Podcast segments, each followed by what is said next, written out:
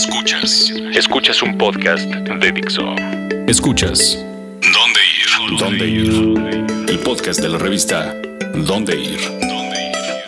Por Dixo. Dixo. La productora de podcast más importante en habla hispana.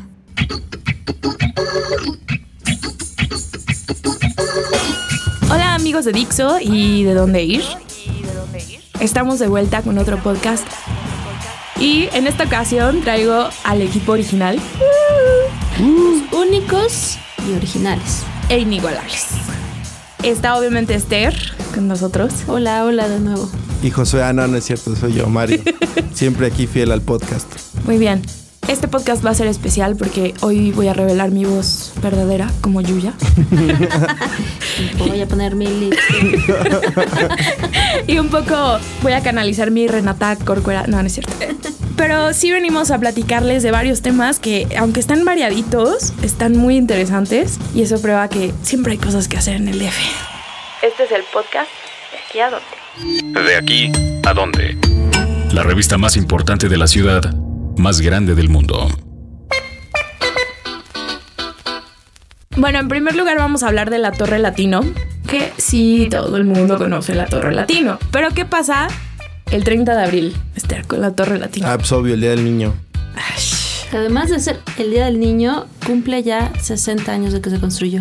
Como que me vuela un poco la cabeza que cumpla 60 años. O sea, es un edificio que, aunque sí se ve ya con sus años, al final fue pionero en muchas cosas de construcción y eso, ¿no? Sí, fue. Hasta 1972 fue el edificio más alto de la ciudad.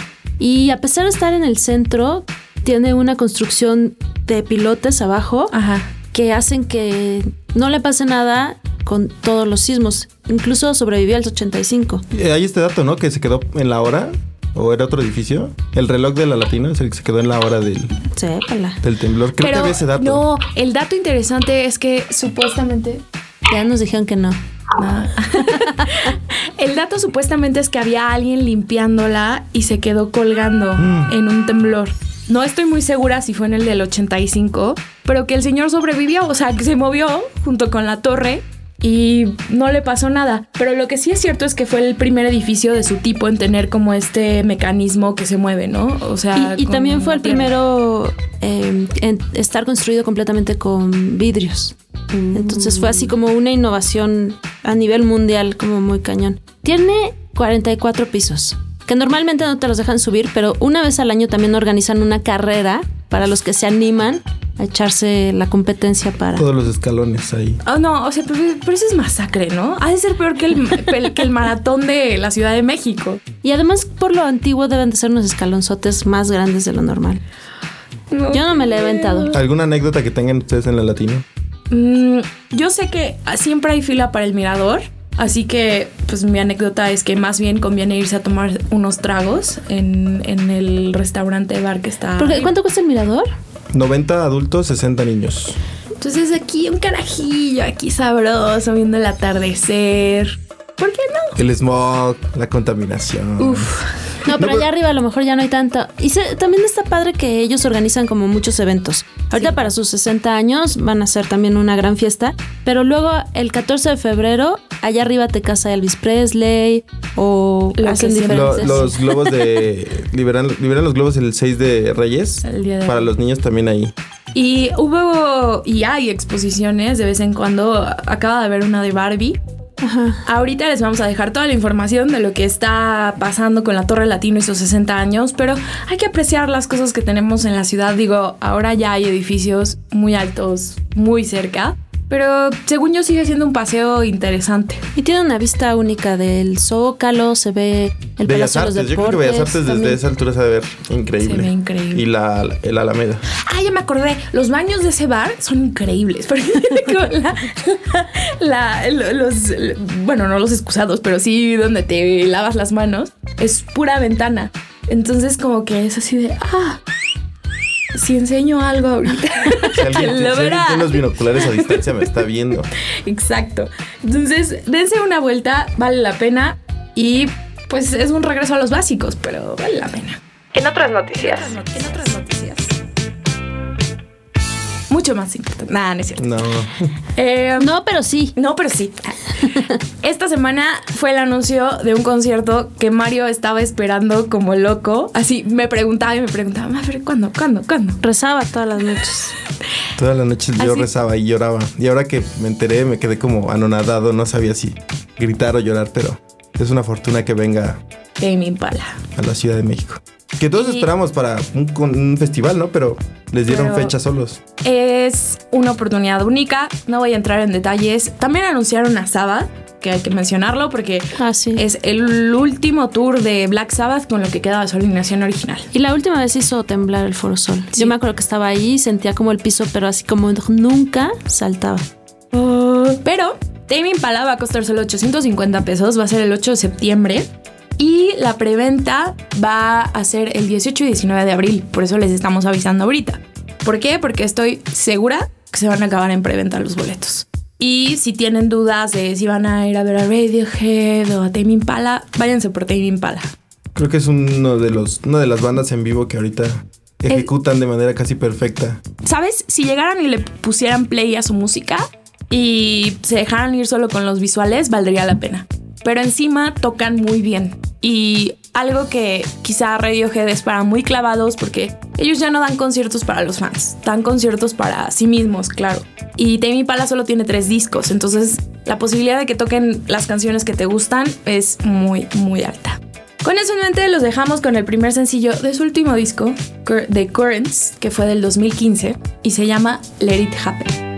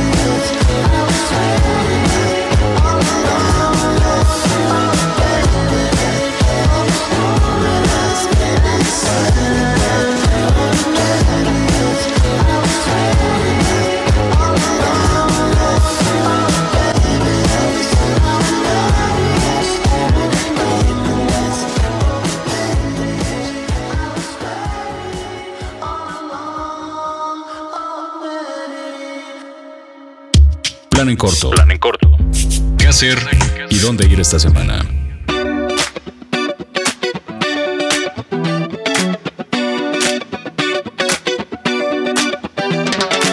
Ahora venimos a hablarles de un plan en corto con dos opciones. Oh. El primero es lanzarse a un concierto y a una cantina. El segundo es lanzarse al cine y a una cantina. Ustedes deciden cuál es su plan. O sea, el factor común aquí, estamos viendo una cantina. Pero vale mucho la pena y ahorita Esther va a decirnos por qué.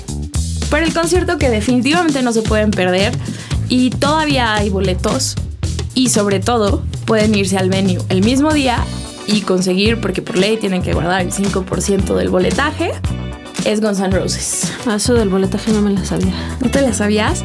Vamos a dar próximamente muchos tips de conciertos y eventos, etcétera. Pero cuando haya lleno total o sold out, eh, pueden lanzarse el mismo día y por ley tienen que vender cierto número de boletos.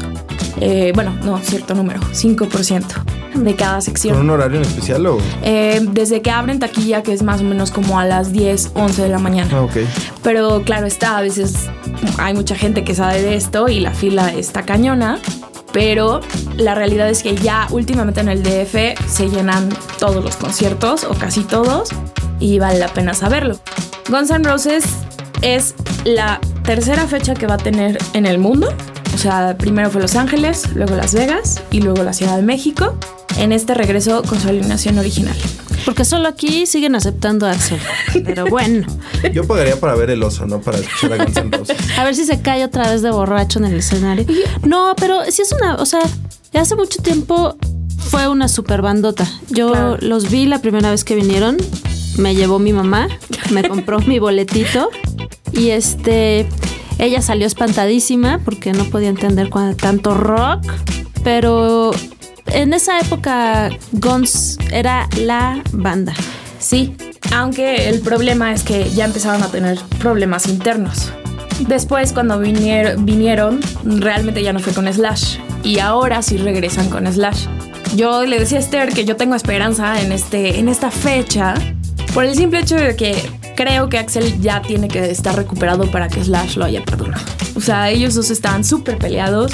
Algo ahí pasó de importancia para que regresen. Y bueno, es, es un clásico, ¿no?